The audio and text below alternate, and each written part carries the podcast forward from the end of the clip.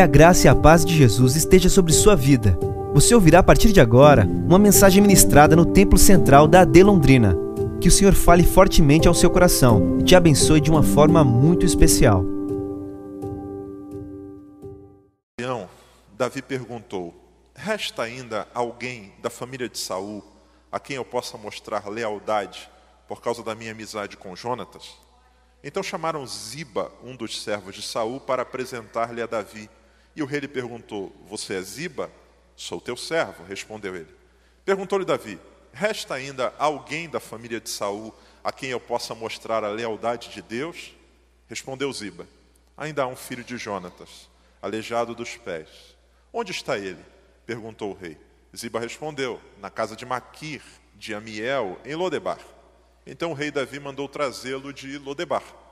Quando Mefibosete, filho de Jonatas e neto de Saul, compareceu diante de Davi, prostrou-se com o rosto em terra. Mefibosete? perguntou Davi. Ele respondeu: Sim, sou teu servo. Não tenha medo, disse-lhe Davi, pois é certo que eu o tratarei com bondade por causa da minha amizade com Jonatas, o seu pai. Vou devolver-lhe todas as terras que pertenciam a seu avô Saul, e você comerá para sempre a minha mesa. Mefibosete prostrou-se e disse: Quem é o teu servo, para que te preocupes com um cão morto como eu? Então o rei convocou Ziba e disse-lhe: Devolvi ao neto de Saul, seu senhor, tudo o que pertencia a ele e à família dele. Você, seus filhos e seus servos cultivarão a terra para ele você trará a colheita para que haja provisões na casa do neto do seu senhor. Mas Mefibosete comerá sempre a minha mesa. Ziba tinha quinze filhos e vinte servos. Então Ziba disse ao rei: O teu servo fará tudo o que o rei meu senhor ordenou. Assim Mefibosete passou a comer a mesa de Davi, como se fosse um de seus filhos. Mefibosete tinha um filho ainda jovem chamado Mica, e todos os que moravam na casa de Ziba tornaram-se servos de Mefibosete. Então, Mefibosete, que era aleijado dos pés, foi morar em Jerusalém, pois passou a comer sempre à mesa do rei. Amém. Louvado seja o Senhor pela sua palavra. Vocês já me ouviram dizer aqui nesse púlpito que a agenda da igreja, ela não pode ser definida, ditada pela cultura. Mas, ao mesmo tempo, a gente não pode desconsiderar que há ações da sociedade que devem ser vistas com bons olhos, devem servir também de reflexão por nós ou para nós que somos povo de Deus. O mês de setembro é um mês que, na nossa sociedade, não só brasileira, mas a gente pode dizer que em nível mundial, em alguns aspectos, é um mês de vários movimentos de conscientização social. A gente acabou de terminar setembro, estamos no segundo dia de outubro, mas eu acho que é válido voltar um pouquinho para a gente refletir algumas coisas. O movimento mais conhecido em setembro é o Setembro Amarelo, que versa, que se debruça sobre pensar e conscientizar as pessoas a respeito da prevenção do suicídio. Setembro Amarelo é uma data ou um movimento bastante conhecido. Porém, há outras bandeiras que também são levantadas e que são valiosas. Dentre elas, a do Setembro Verde, que eu não sei se você já ouviu falar. Setembro Verde é o mês de luta pela inclusão das pessoas com deficiência.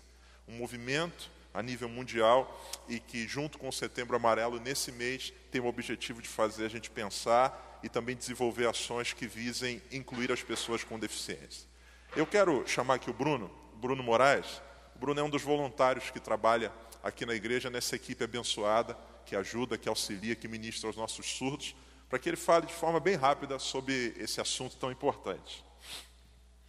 Paz do Senhor, meus irmãos. Amém.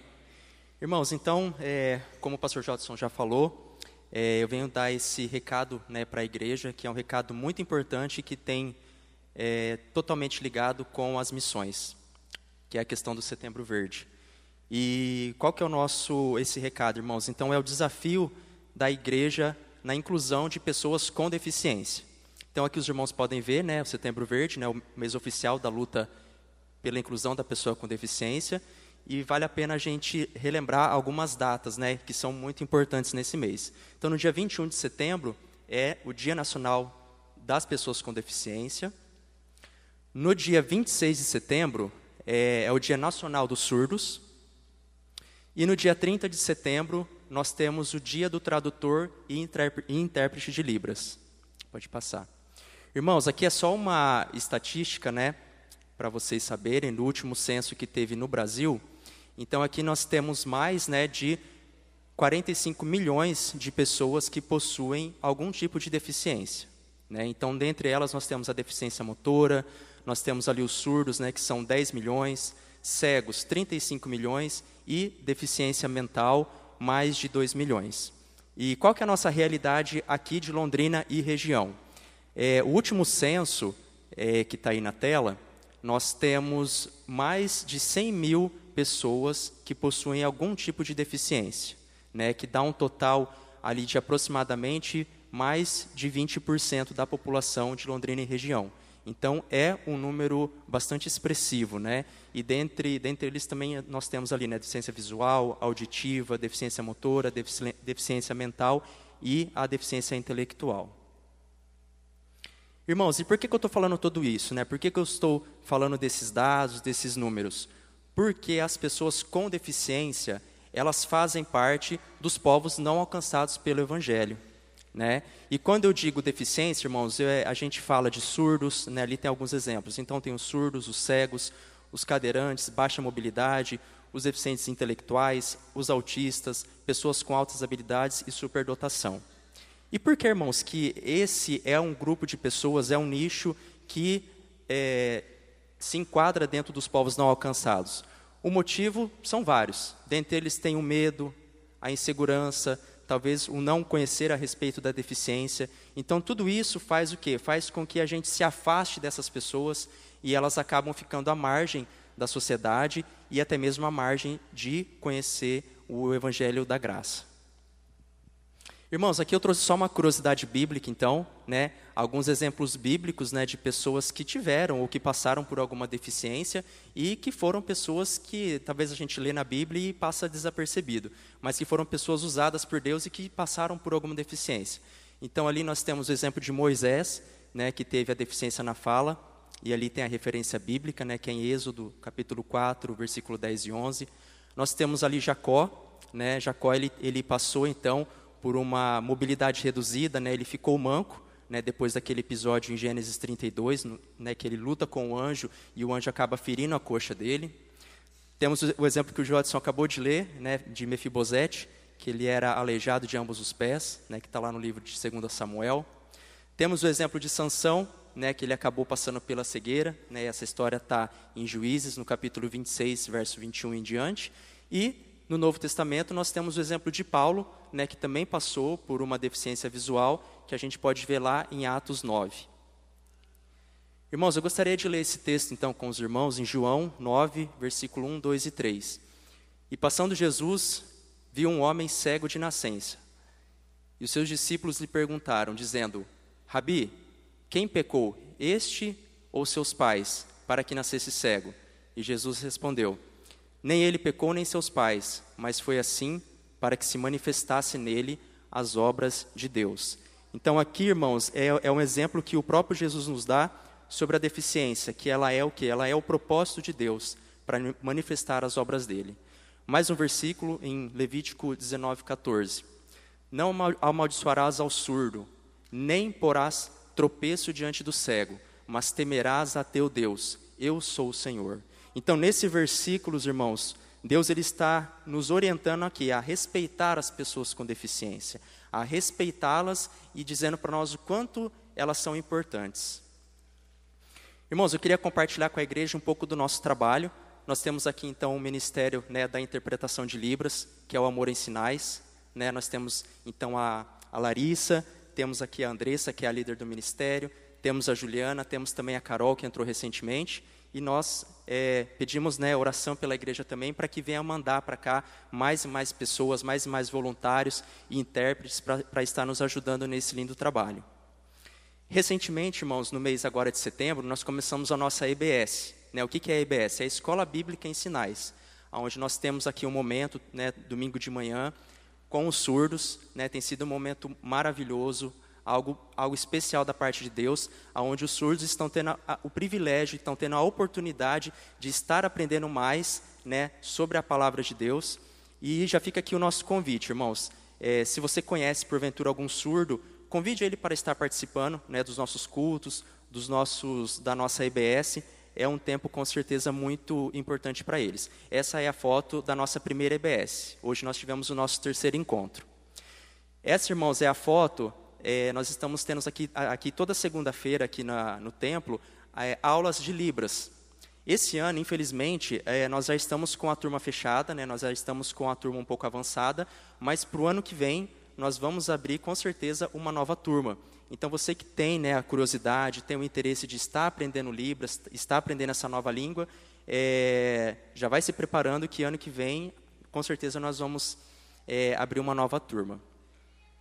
Irmãos, aqui eu queria dar um rápido testemunho né? Essa foto que vocês estão vendo aí, esse garoto ele chama Samuel, ele tem 19 anos e ele e sua família eles são da Venezuela e eles estão aqui no Brasil há aproximadamente 10 meses. Eles congregam lá na igreja do Farid Libos é, com o pastor Abidnego, inclusive é o pastor que está ali na foto.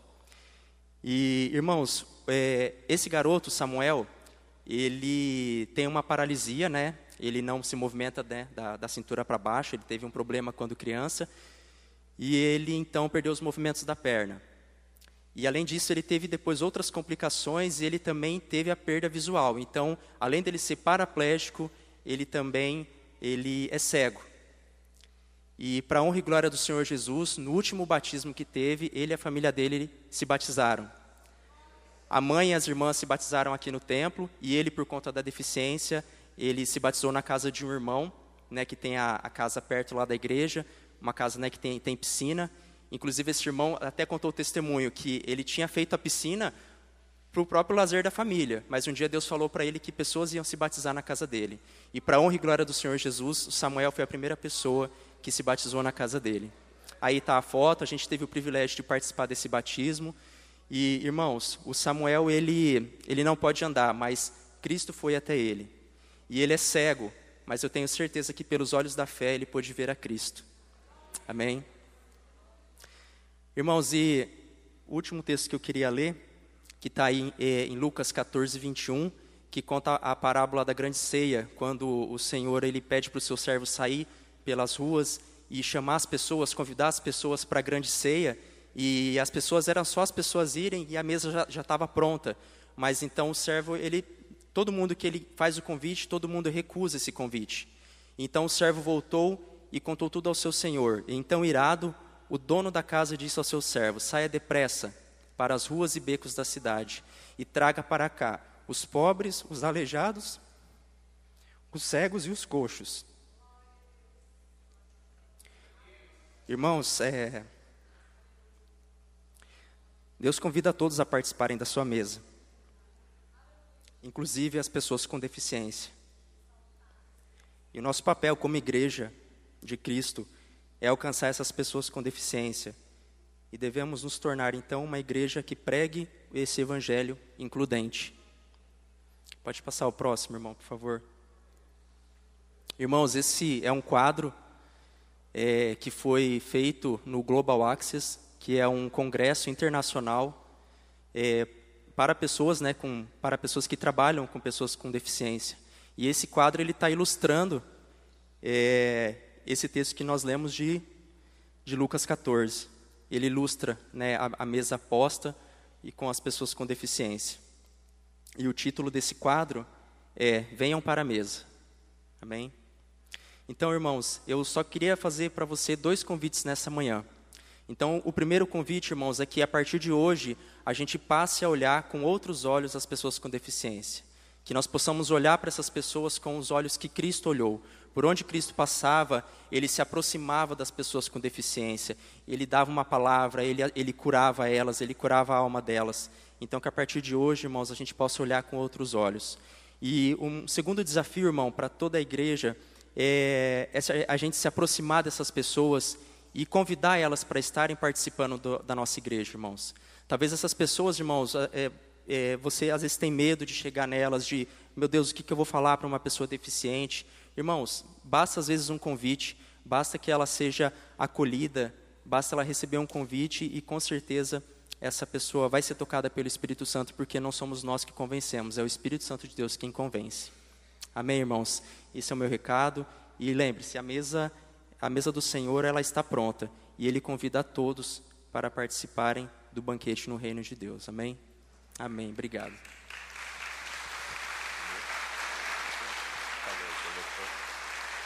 Amém. Louvado seja Deus. O texto que a gente acabou de ler tem tudo a ver com isso que foi falado aqui agora pelo Bruno. No texto, põe para mim, por favor, de novo, 2 Samuel capítulo 9. Nós temos Davi, que é rei de Israel, uh, desenvolvendo uma ação para com um dos descendentes de Saul. Saul foi o rei que o antecedeu.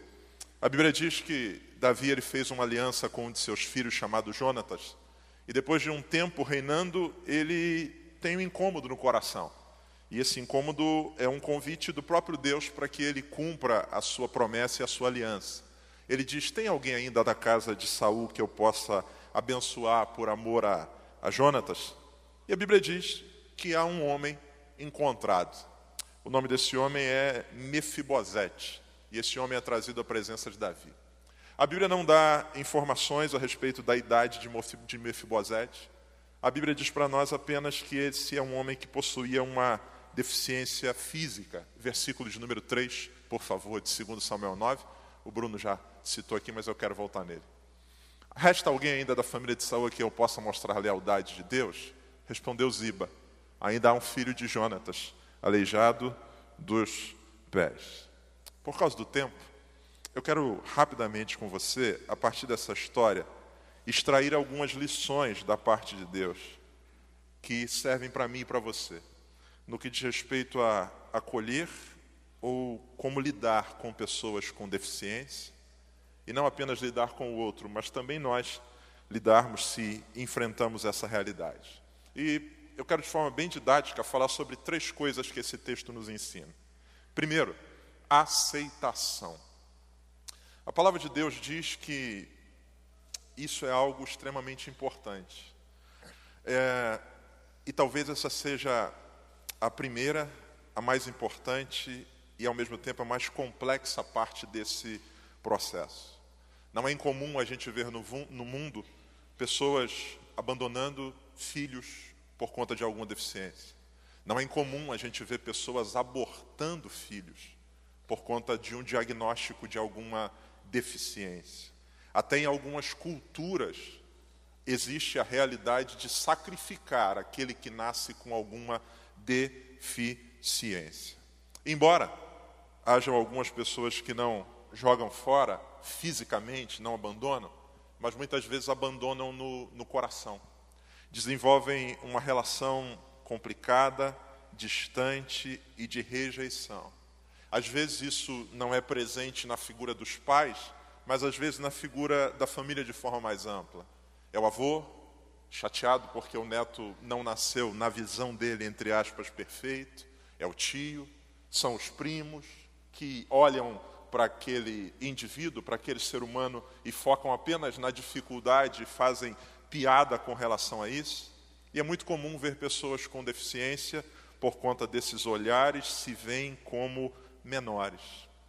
Não é fácil, e a gente não está aqui para romantizar as coisas. Não é fácil para um pai, para uma mãe, receber o diagnóstico de que o filho vai nascer com trissomia do cromossomo 21, mais conhecido como síndrome de Down, ou com algum defeito físico, com alguma dificuldade. É natural que passe na cabeça um filme: como é que a vida vai ser, Será que vai conseguir desenvolver tudo? Vai estudar? Vai casar? Vai... É, é, há uma série de imagens que passam provavelmente na cabeça de uma pessoa que vive com isso. Não é fácil aceitar por conta de alguns problemas. Primeiro, problemas de ordem pessoal. Eu quero ler com você 2 Samuel 4 e 4. Vamos ver o que a palavra de Deus diz nesse texto a respeito da história de Mefibosete. Jonatas, filho de Saul, tinha um filho aleijado dos pés. Você leu comigo isso lá no capítulo 9. Aqui, a Bíblia vai explicar como é que esse problema físico se deu. Ele tinha cinco anos de idade, quando chegou a notícia de Jezreel de que Saul e Jonatas haviam morrido. O pai dele o avô dele morreram e era comum, numa guerra, matar, dizimar toda a família daquele que era o comandante ou o rei que foi vencido. Sua ama, a babá, sabendo da notícia, morreu o pai, morreu o avô, vão querer matar essa criança. Ele é o descendente do sexo masculino. O apanhou e fugiu, mas na pressa, ela o deixou cair e ele ficou manco. Seu nome era Mefibosete. O primeiro desafio com relação à aceitação é o desafio, muitas vezes, pessoal. A pergunta que vem no coração de alguém que tem um filho ou alguém na família com essa realidade é: onde foi que eu errei? Por quê? O que, que a gente fez de errado? O que está que que tá acontecendo? Onde eu errei? Imagina a, a, a luta na cabeça dessa família, tentando voltar o filme e pensar: e se ela não tivesse pegado ele no colo? E se ela não tivesse corrido? E se não tivesse deixado caído? Um sentimento muitas vezes até de culpa, porque agora eu tenho alguém com uma mobilidade reduzida, e isso de alguma maneira parece ser culpa minha. Imagina a cabeça dessa ama. Meu Deus, só que a Bíblia vai deixar claro que essa moça que sai correndo com esse menino, ela não tinha a intenção de fazê-lo ferir. Ela está procurando mantê-lo vivo. O desejo é pela vida, mas há uma intercorrência aqui que não foi possível de ser contornada ou controlada. E isso precisa ser trabalhado no nosso coração, porque nós desenvolvemos um ideal de perfeição. Essa é a expressão que a gente usa muitas vezes. Nasceu perfeito, ou fulano não é perfeito. A grande pergunta é: o que é perfeição, irmãos? O que é perfeição? Deus chama Moisés para usá-lo e a resposta de Moisés é: Eu não sei falar. O que Moisés está dizendo é: Eu não sou perfeito. E Deus diz para ele: Mas eu sabia disso. Eu sabia disso. E o meu poder se aperfeiçoa na sua fraqueza. Você foi chamado para um propósito. Algo muito maior do que aquilo que você enxergue como dificuldade. O que é perfeição? Tem a ver apenas com mobilidade física? Eu, por exemplo, uso essa moleta aqui. Ó. O que é isso? Isso é uma muleta para corrigir uma deficiência, uma dificuldade. O que me diferencia de um cego é, numa perspectiva, apenas o grau. Mas eu também tenho de deficiências, eu também tenho dificuldade. E se a gente for falar de deficiência, a gente poderia falar de deficiência de caráter, né, irmão? Que de todas é a pior do mundo. Tem gente que anda para onde quer, mas pelo amor de Deus, a vida poderia ser muito melhor. Então, ouça: o primeiro desafio é o desafio da aceitação. A gente tem um desafio pessoal de aceitar, porque a pergunta é: o que, que eu fiz de errado? Por quê? O segundo desafio é um desafio social. Nós vivemos num mundo que tem muita dificuldade de adaptação, que vê a pessoa com deficiência como alguma coisa, como o Bruno disse aqui, como alguém à margem. Põe para mim 2 Samuel 9, versículo de número 8. 9 e 8. Olha o que, que Mefibosete diz. Mefibosete prostou-se e disse: quem é o teu servo, para que te preocupes com o que, irmãos? Com o que? Um cão morto. A forma que Mefibosete se vê é reflexo da forma como a sociedade o enxerga. Se 2022 nós temos N problemas de inclusão, de acessibilidade, imagina antes de Cristo. Alguém que vive a realidade de Mefibosete é alguém que vive totalmente à margem, visto como um inválido, não é à toa que esse homem se define como um cão morto. E essas duas palavras são curiosas. Primeiro, cão. Ele se vê como alguém abaixo do que é a condição de um ser humano comum. E não apenas um cão, porque se fosse só um cão, legal, faz carinho, brinca, corre atrás de uma bola. Ele diz: Eu sou como um cão morto. Eu sou menos do que um ser humano. E eu sou alguém cuja condição de vida é a condição igual à de alguém morto. Eu sou improdutivo um problema de ordem pessoal, a pergunta da família, onde foi que a gente errou, o problema de ordem social, uma sociedade que não enxerga, que não abraça, que não acolhe, que não adapta, e por conta disso o resultado é alguém que se vê como um inválido. Em terceiro lugar, a gente tem problemas teológicos. E a gente precisa vigiar com relação a isso. O Bruno já leu aqui, João 9, do 1 ao 3. Os discípulos encontram com um cara cego, e qual é a pergunta deles? Senhor, quem pecou para ele estar assim? Se a gente não vigia, o nosso coração também é influenciado por essa teologia maligna e fatalista.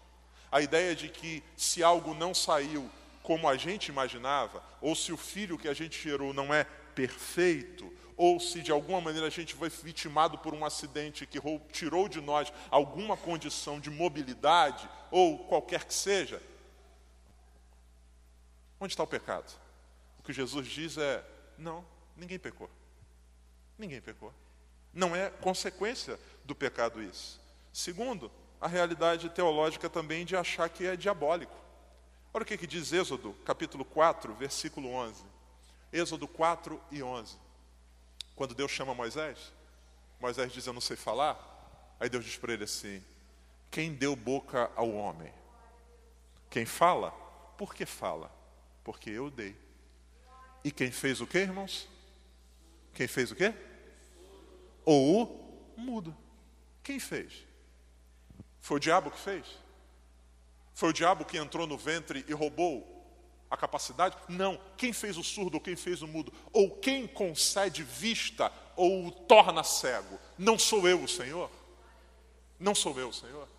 O que Deus está dizendo aqui não é uma influência diabólica que torna alguém. É, não, o que Deus está dizendo é que Ele é soberano sobre todas as coisas. E foi Ele quem criou o cego, o surdo, o mudo, eu, o Senhor. Nós não podemos colocar ou dar esse direito. A única coisa criada pelo diabo foi a mentira. É a única coisa do qual ele é pai. Todo o restante foi criado para a glória de Deus. Amém? Segunda coisa, primeiro, aceitar. Segundo, se adaptar. Adaptação. E por que, que primeiro eu tenho que aceitar? Porque só quem aceita e ama, adapta. A realidade da adaptação é um desafio presente. Olha o que, que diz o versículo 9 e o versículo 10 de 2 Samuel 9.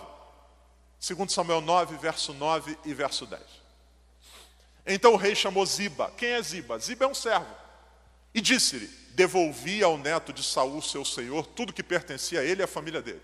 Davi diz: Olha, esse cara, esse Mefibosete, que se achava um cão morto, agora ele tem de volta tudo que era do seu avô. Mefibosete agora saiu de uma condição de um morador de Lodebar para ser alguém que foi restituído. Ele agora tem toda a herança do seu avô. Porém, versículo 10: Você, seus filhos e seus servos cultivarão a terra para ele. Você trará a colheita para que haja provisões na casa do neto de seu senhor mas Mefibosete comerá sempre à minha mesa. Ziba tinha 15 filhos e 20 servos. Adaptação. O que, deu, o que Davi diz para Ziba é o seguinte: você vai trabalhar para ajudá-lo. Você vai cultivar a terra para ele, porque a deficiência dele faz com que ele não possa desenvolver isso. As terras são dele, mas ele vai precisar de você. O que, que é isso? Adaptação. Adaptação. A Bíblia diz que Ziba, então, junto com os seus filhos, vai trabalhar para ajudar a Mefibosete no processo de viver sua vida normal. Ele vai cuidar da terra, porque Mefibosete não consegue aquilo, mas o dono de tudo é Mefibosete. É Mefibosete. Levítico 19, 14, o Bruno leu, adaptação. Não amaldiçoe o surdo, e é interessante essa segunda parte: nem ponham pedra de tropeço à frente do cego. O que é pedra de tropeço? Varia, depende. O que a Bíblia está dizendo é que se há um cego que está fazendo o seu deslocamento, eu não posso colocar pedra de tropeço na frente dele. Eu preciso ajudá-lo no processo de facilitar o seu caminho. Eu preciso ajudá-lo no processo de abrir caminho para ele. Eu não posso simplesmente ficar no meio. Não, não, não. Eu, eu, eu vou tentar ajudar. Deixa eu limpar aqui o caminho para que ele tenha uma trajetória mais facilitada. O que, que é isso? Adaptação. Como família, como igreja, a gente precisa se adaptar, irmãos. A gente precisa. A gente precisa. Existem algumas coisas que nós precisamos rever na nossa sociedade, inclusive nós, como, como igreja como igreja. Talvez você nunca, tinha pensado, nunca tenha pensado nisso. Por quê? Porque Lucas 14, versículo 13 e 14, que o Bruno também leu, a Bíblia diz que a mesa do Senhor, ela é uma mesa que, que tem lugares e a gente precisa reproduzir isso. Lucas 14, eu acho que esse você não leu. Quando, mas quando der um banquete, quando você der um banquete, convide quem? Os pobres a gente tem consciência disso. Os aleijados, os mancos e os cegos. Faz um banquete, mas entenda que você precisa adaptar para que esses tenham acesso. 14. Feliz será você, porque eles não têm como retribuir. A sua recompensa virá na ressurreição dos justos. Vai fazer um banquete? Pensa, pensa, considera aqueles que têm essa que precisam dessa adaptação. O que eu preciso entender é que o maior problema do mundo não é a deficiência física. O maior problema do mundo está em Marcos 2 e 5. Marcos 2 e 5. Vendo a fé que eles tinham, Jesus disse ao paralítico: A primeira coisa que Jesus diz para o paralítico não é fique de pé. A primeira coisa que Jesus diz ao paralítico é: Filhos, ou filho, os seus pecados estão o quê? Perdoados. Perdoados. Pessoas, pessoas, na perspectiva de Deus, não são divididos entre, aspas, perfeitos e deficientes. Pessoas, na perspectiva de Deus, são divididos entre perdoados e não perdoados. É assim que Deus enxerga. Filhos e não filhos. Todo o resto é detalhe. O mais importante, Jesus, antes de erguer o paralítico, porque esse cara daqui a pouco vai, em algum momento, vai morrer. Em algum momento, as pernas, boas ou não boas, móveis ou não móveis, vão ser comidas. Mas o mais importante, Jesus dá esse cara em primeiro lugar: você foi perdoado. Isso é o mais importante. Em último lugar, agradecer. A gente precisa aceitar, adaptar e agradecer. Versículo de número 7 de 2 Samuel 9. 2 Samuel 7, ou melhor, 9, versículo 7. 9 e 7. Não tenha medo, disse Davi, pois é certo que o tratarei com bondade por causa da minha amizade com Jonatas, seu pai. Versículo 11, do mesmo capítulo, 11. Então Ziba disse ao rei: O teu servo fará tudo que o rei meu senhor ordenou. Assim, Mefibosete passou a comer da mesa de Davi, como se fosse um de seus filhos. Gratidão. Gratidão. Gratidão. Agradecer porque há um Deus que me ama e há um Deus que se importa comigo. Agradecer porque na mesa de Deus, por ser uma mesa, as imperfeições de Mefibosete ficam escondidas embaixo. Agradecer porque há um Senhor que vê um homem aleijado que mora no fim do mundo e não apenas sabe dele, mas o traz. E não o coloca numa condição subalterna. Ô Mefibosete, a gente vai abrir aqui um restaurante só para. Não. Ele diz assim: você vai comer na minha mesa. Na minha mesa. Cada um que entrar e perguntar, alguém dirá: não mexe com esse cara, não. Esse cara aí é o queridinho do rei. É o queridinho do rei. Deus nos ama. Deus nos ama. Se Deus quiser, Ele pode curar. Ele pode. A gente crê nisso, amém ou não amém? Amém.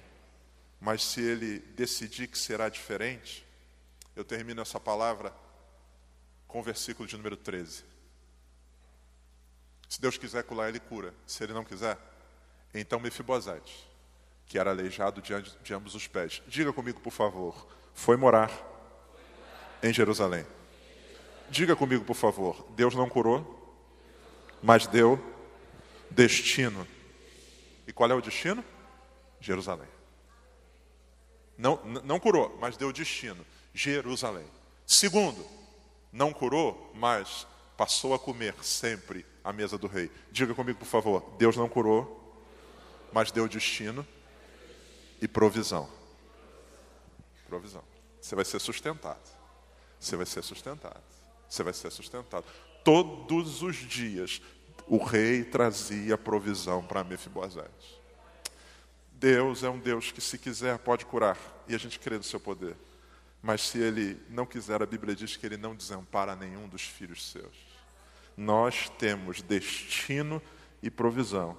Vai chegar o dia em que a Bíblia diz que tudo que é imperfeito será perfeito, tudo que é corruptível será revestido da incorruptibilidade, tudo que é mortal será revestido da imortalidade. Enquanto esse dia não chega, de pé, de cadeiras de rodas, ou qualquer que seja a forma, enxergando, ou com ou de forma reduzida, ou utilizando-se uma bengala, um cão-guia, não importa. Enquanto esse dia em que tudo será restaurado não chega, a gente caminha sabendo, eu tenho um destino. Se eu conheci a Cristo, morarei com Ele em Jerusalém.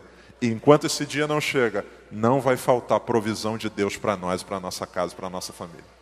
Essa palavra talvez seja uma palavra profética para alguém que está aqui e que, para algum casal, que talvez da, desejoso por gerar um filho, pode receber o diagnóstico de uma, de uma deficiência. E quando esse dia chegar, você vai se lembrar dessa palavra. E tenha certeza, Deus não erra. Se Ele escolheu você para cuidar de alguém tão especial, Ele vai dar toda a provisão necessária. Amém, irmãos? Bendito seja o Senhor. Pastor Elias, por favor.